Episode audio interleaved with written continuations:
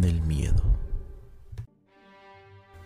Los Black Eyed Kids, o también conocidos como los niños de ojos negros, son un fenómeno que se ha venido contando de boca en boca desde hace décadas. Pero supuestos encuentros se han reportado cada vez con más frecuencia desde la década de los noventas. Y estos reportes apuntan a apariciones de chicos entre 6 y 16 años que insisten en entrar en tu casa o tu vehículo y quienes parecen tener una permanente sensación de nerviosismo o pánico, ya que esto se ha convertido en una de las leyendas urbanas más populares, y sobre todo con más presuntos testigos en la historia reciente. Pero, ¿qué tal si tú puedes encontrarte con uno de estos niños? ¿Qué harías en tu lugar?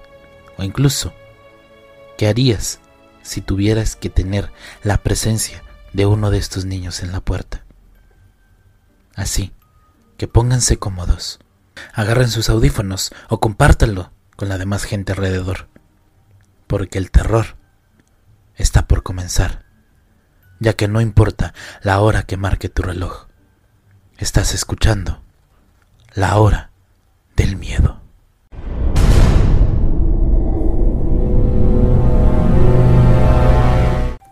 En la tranquila ciudad de Ravens Hollow, enclavada entre los espesos bosques y recuerdos olvidados. Había una sensación generalizada de inquietud que se aferraba al aire como una espesa niebla. Yo me mudé a esta pequeña y aparentemente idílica ciudad para comenzar de nuevo, pero no sabía que Ravens Hollow albergaba un oscuro secreto que me consumiría. La primera noche de mi nuevo hogar fue inquietante. El crujido de las antiguas tablas del suelo resonaba en los pasillos vacíos y las sombras bailaban en las paredes como si tuvieran vida propia. Lo descarté como la adaptación habitual al nuevo entorno, pero la inquietud persistió. Con el paso de las semanas, la ciudad reveló su naturaleza siniestra. Los lugareños hablaban de susurros sobre la leyenda de los niños de ojos negros, se decía que eran figuras espectrales que deambulaban por las afueras de Ravens Hollow buscando entrar en las casas de víctimas desprevenidas.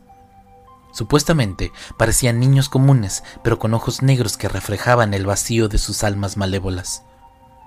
Una noche de tormenta, mientras el viento aullaba afuera, escuché un suave golpe en la puerta de mi casa. Cuando la abrí, dos niños estaban en mi porche con sus caras ocultas por la capucha de sus chamarras andrajosas. El agua goteaba de sus cabellos enmarallados y sus ojos eran tan negros como el abismo. Podemos entrar, susurraron al unísono. Un escalofrío recorrió mi espalda, pero la curiosidad me obligó a invitarlos a entrar. El aire se volvió pesado cuando entraron y un silencio opresivo envolvió la habitación. Les ofrecí un poco de calor y cobijas, pero permanecieron en silencio inquietante. A medida que avanzaba la noche, se desarrollaron sucesos extraños. Los objetos se movían solos y la temperatura cayó en picado a través de mis esfuerzos por mantener la chimenea encendida. Aquellos niños nunca hablaron, pero su presencia parecía controlar las fuerzas malévolas que ahora se apoderaban de mi casa. La desesperación me llevó a buscar respuestas de la gente del pueblo, pero sus rostros palidecieron cuando mencioné a los niños de ojos negros. Abandona este lugar, me advirtieron. Sus ojos reflejaban el mismo terror que atormentaban los míos. Incapaz de escapar de la pesadilla, decidí enfrentarme a los niños. En plena noche, guiado únicamente por la parpadeante luz de las velas, me aventuré en el bosque donde comenzó la leyenda. Los árboles susurraban secretos, y el viento llevaba melodías inquietantes mientras me acercaba a la mansión antigua, en ruinas, escondida entre las sombras. En los deteriorados pasillos de la mansión descubrí una habitación adornada con espeluznantes pinturas que representaban a los niños de ojos negros. El aire se espesó con una energía sobrenatural y una voz inquietante resonó. No puedes escapar de su mirada. Aterrorizado, me topé con la puerta escondida de un sótano. Mientras descendía al abismo, descubrí el secreto más oscuro de la ciudad. Un ritual que unía los espíritus de los niños de ojos negros a Ravens Hollow. Los habitantes de la ciudad, impulsados por un miedo insaciable, habían sacrificado voluntariamente sus almas para mantener contenida la fuerza malévola. Me di cuenta que yo también estaba destinado a ser parte de este ciclo maldito. Los ojos de los niños se reflejaron en los míos y sentí que los zarcillos de la oscuridad me envolvían. Ravens Hollow se había cobrado otra víctima y la leyenda de los niños de ojos negros continuó tejiendo su siniestra historia, dejando a la ciudad para siempre envuelta en un eterno silencio de pesadilla.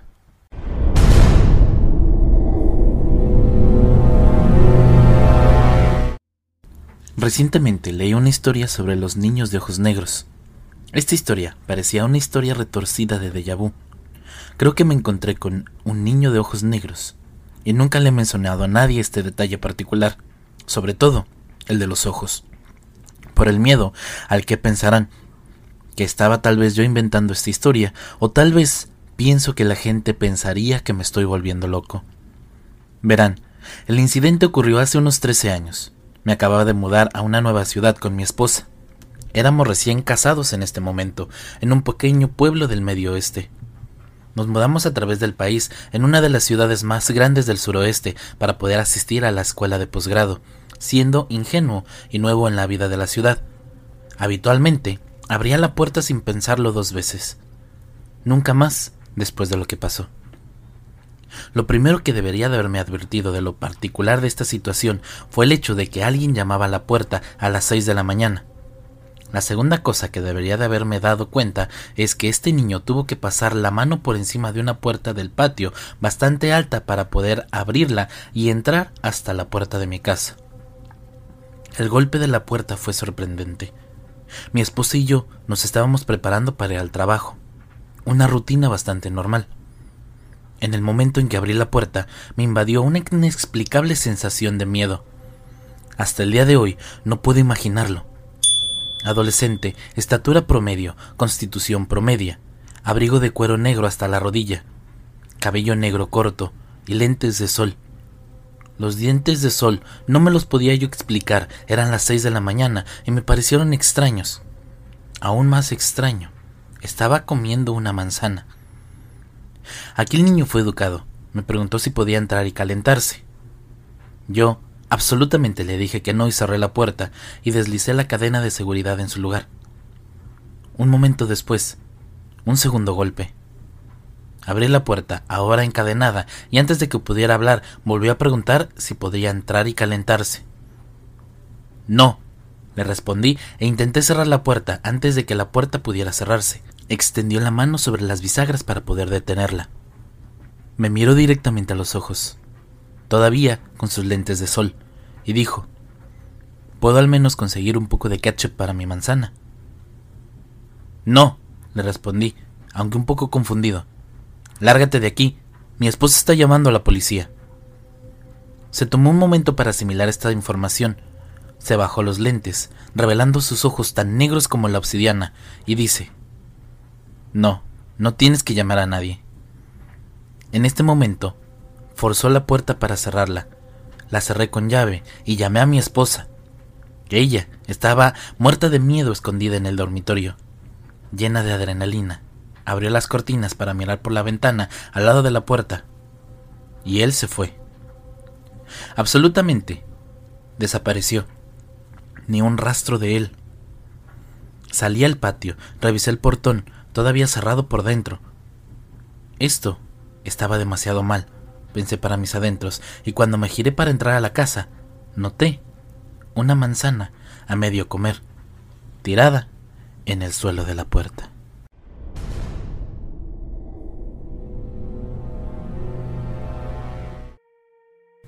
Si tú no sabes qué son los niños de ojos negros, deberías no tratar de saberlo. Pero Hay bastantes historias de ellos en todos lados del Internet. Pero piénsalo antes de saberlo. Dicen que los niños de ojos negros solo vienen si sabes sobre ellos. Cuando era una niña, mi hermano pequeño y yo visitábamos a mis abuelos en Tlaquewa, Oklahoma, todos los veranos. Era una ciudad bastante aburrida. Como capital de la nación Cherokee, la mayoría de las actividades recreativas están relacionadas con la cultura y la historia de los Cherokees. El último verano que pasamos ahí, yo tendría 11 años. Esa edad en la que deseas tanto ser vista como una adolescente, pero todavía puedes disfrutar de las muñecas Bratz. Mi hermano tenía 8 años y no se estaría en paz a menos que él tuviera su Nintendo 10. No tenía miedo de visitar a mis abuelos, como le ocurre a muchos niños, aparte del choque cultural que se produce al dejar nuestra casa en Los Ángeles y mudarnos a relativamente una pequeña ciudad en Oklahoma. Me encantaba pasar tiempo con mis abuelos y mi hermano también. Nos mimaban muchos, con juguetes y helado. Un jueves por la tarde, mi hermano pequeño y yo estábamos jugando en la escuela primaria, frente a la casa de mis abuelos. Si alguna vez tú has estado en Oklahoma, probablemente sepas lo rápido que puede cambiar el clima. No es raro que nieve un día y alcance los 70 grados al día siguiente. Este día pasó de ser soleado a nublado, extremadamente rápido. Pero no empezó a llover. Tampoco había relámpagos, así que mi hermano y yo seguimos jugando. Sin embargo, estas no eran nubes normales. Parecían más pesadas, gruesas, casi negras. Todavía no estoy segura de que las nubes estuvieran en una especie de advertencia a lo que estaba por suceder, o simplemente estoy tratando de conectar todas estas cosas. Una niña que probablemente tenía nueve o diez años apareció en algún momento. No tenía padres con ella, pero era una ciudad bastante segura y no era raro que los niños caminaran por ahí. Se presentó como Ali. Verán, esta niña era rubia y de ojos azules pero comenzó a iluminarnos con viejos cuentos de fantasmas cherokee. Dado que Tlaquewa es la capital de la nación cherokee, muchas leyendas urbanas sobre estas ciudades son realmente ciertas aquí en Tlaquewa. Las tatarabuelas de la mayoría de las personas realmente eran cherokees, y el patio de la escuela en la que estábamos jugando en este momento realmente había sido un cementerio indio.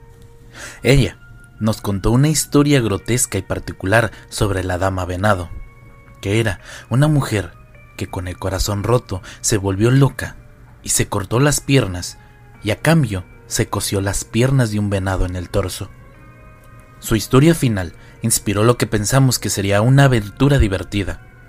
Nos dijo que la hija de 15 años de un jefe había sido brutalmente asesinada por su marido blanco en un aniversario por coquetearle a otro hombre. La enterraron y por respeto nunca quitaron su lápida cuando se construyó la escuela. Ali nos dijo que sería necesario maniobrar un poco, pero había un panel que se podía quitar y podíamos arrastrarnos debajo de la escuela y poder observar aquella lápida. Estábamos todos en forma, así que comenzamos nuestra pequeña aventura. Para nuestra decepción, aquel panel estaba atornillado y empezó a llover. Mi hermano y yo decidimos irnos a la casa. Pero Ali insistió que tenía que haber otra manera de entrar. Traté de decirle que sus padres probablemente estarían preocupados y que sería mejor que ella también se fuera a casa. Pero ella estaba decidida a encontrar una manera para entrar. Mi hermano y yo fuimos a la casa de mis abuelos y nos pusimos ropa seca. Bebimos Kool-Aid y nos fuimos a mirar la televisión. Mientras mi hermano y mis abuelos miraban Los Padrinos Mágicos, me di cuenta de que todavía podía ver a Ali empapada en la lluvia, tratando de encontrar un camino debajo de la escuela. Desde la ventana de la sala lo andaba viendo y al final lo logró. La vi entrar, pero nunca la vi salir. Nosotros vimos un episodio completo de Los Padrinos Mágicos y medio episodio de Drake y Josh, por lo que debieron de haber sido cerca de 45 minutos. Esa noche yo tuve problemas para dormir me dije a mí misma que ella tenía que haber salido de otra manera, o tal vez salió cuando yo no estaba mirando, y finalmente me quedé dormida. A la mañana siguiente me desperté renovada, estaba segura de que Ali había encontrado una salida, mis abuelos nos llevaron al carnaval y a Brahms, la heladería local. Eran las seis de la tarde cuando llegamos a la casa y mi abuela empezó a preparar la cena, mientras mi abuelo dormía una siesta. Mi hermano y yo éramos niños y todavía nos quedaba bastante energía, entonces cruzamos la calle para jugar un poco más, y nuestra abuela nos dijo que nos llamaría cuando la cena estuviera lista. Le dije a mi hermano pequeño que había visto a Ali pasar por debajo de la escuela y le pregunté si estaba dispuesto a que nosotros viviéramos una aventura. Y él estuvo de acuerdo. Fui al panel al que vi que Ali agarró. Me solté y arrastré debajo de la escuela, y mi hermano me siguió. La luz del día inundó el sótano junto con nosotros, proporcionándonos la luz suficiente para ver las cosas directamente frente a nosotros. El suelo era tierra fría y húmeda, y había muchas tuberías y viejas pelotas de baloncesto por las que tendríamos que pasar directamente. Sin embargo, inmediatamente vi entre ocho y diez lápidas. El primero estaba directamente a la derecha de mi hermano y de mí, pero el nombre estaba demasiado descolorido para leerlo. Me sentí un poco asustada de que Ali hubiera tenido razón y estuviéramos arrastrándonos sobre un montón de cadáveres. Probablemente me habría ido, pero mi hermano no parecía tener miedo en absoluto y yo quería parecer más valiente que él. Entonces me arrastré a la siguiente piedra. En este decía Andrew Cummings tenía una fecha de nacimiento de 1890 y una fecha de fallecimiento de 1902. Había uno a la izquierda que decía Allison Cummings y también tenía una fecha de nacimiento de 1893 y una fecha de fallecimiento de 1902. Eso me asustó aún más y me hizo pensar en Ali, que tenía el mismo nombre y parecía tener aproximadamente la misma edad, como la niña fallecida varios metros debajo de mí. Mi hermano de repente gritó, Mira, algo aquí en la esquina acaba de moverse y antes de que pudiera decirle que debemos de irnos inmediatamente, me empujó fuera del camino y comenzó a gatear increíblemente rápido hacia la esquina más alejada de nosotros. Pude ver claramente un par de figuras grandes moviéndose, pero no pude distinguir mucho más. Probablemente sean solo perros. Vámonos, le dije. Pero mientras él gateaba, yo me arrastré justo detrás de él, acercándome cada vez más y más a las figuras más grandes que comenzaron a parecerse cada vez más a siluetas de tres personas sentadas contra la pared, todas de rodillas contra el pecho. Cuando estuvieron a la vista, mi hermano se dio vuelta y se arrastró debajo de mí.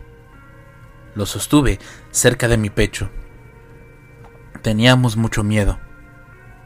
La primer chica era claramente Ali, excepto que no parecía tan animada como ayer. No sonreía, ni tenía el pelo fibroso. Junto a ella estaba un niño que parecía de mi misma edad y no tenía pelo en absoluto. Él tampoco estaba sonriendo. Y luego estaba la chica que parecía más normal que Ali, o el chico. Su piel era oscura y el cabello tan largo que se amontonaba en el suelo. Parecía tener unos 16 años, pero su expresión facial era más aterradora fue uno de absoluta desesperación. La parte más aterradora de todos eran sus ojos. Pude ver los ojos de mi hermano brillar, pero ninguno de ellos brillaba. Ni siquiera parecía que ellos tuvieran ojos, solo pozos de oscuridad. En este momento, Ali sonrió y dijo, Gracias a Dios ustedes vinieron. Pero los otros dos se rieron. Sí, bueno, nos iremos ahora, dije, haciendo todo lo posible por parecer casual y no asustada. Los tres se rieron y la otra chica habló. No, no lo eres. Su voz tenía confianza, su mente no tanto. Empujé a mi hermano en la dirección en la que entramos y él comenzó a alejarse rápidamente. Escuché a mi abuela llamándonos y la llamé para que nos ayudara. Los tres de repente dejaron de reír.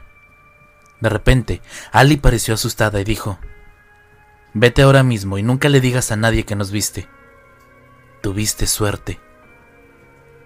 No hubo necesidad de que nos dijeran dos veces y salimos rápidamente. Esa noche, durante la cena, mi hermano y yo atribuimos nuestro silencio a que había sido un día largo y que estábamos cansados. Nunca volvimos a jugar en el patio de juegos de enfrente y rara vez habláramos del incidente. Cinco meses después de que nos fuimos, mis abuelos fueron asesinados en su propia casa. Una vecina había dicho que había visto a mi abuela dejar entrar a tres niños a su casa el día del asesinato. Un niño calvo, una niña rubia y una niña de cabello oscuro. La policía nunca pudo encontrar ninguna pista y el caso finalmente se cerró. Desde entonces, ni mi hermano ni yo planeamos visitar Tlaquewa o incluso Oklahoma nunca más. Pero sé que no importa. Estoy segura de que algún día ellos también aparecerán en mi paso. Sé que les diré que se vayan y solo puedo esperar a que eso sea suficiente.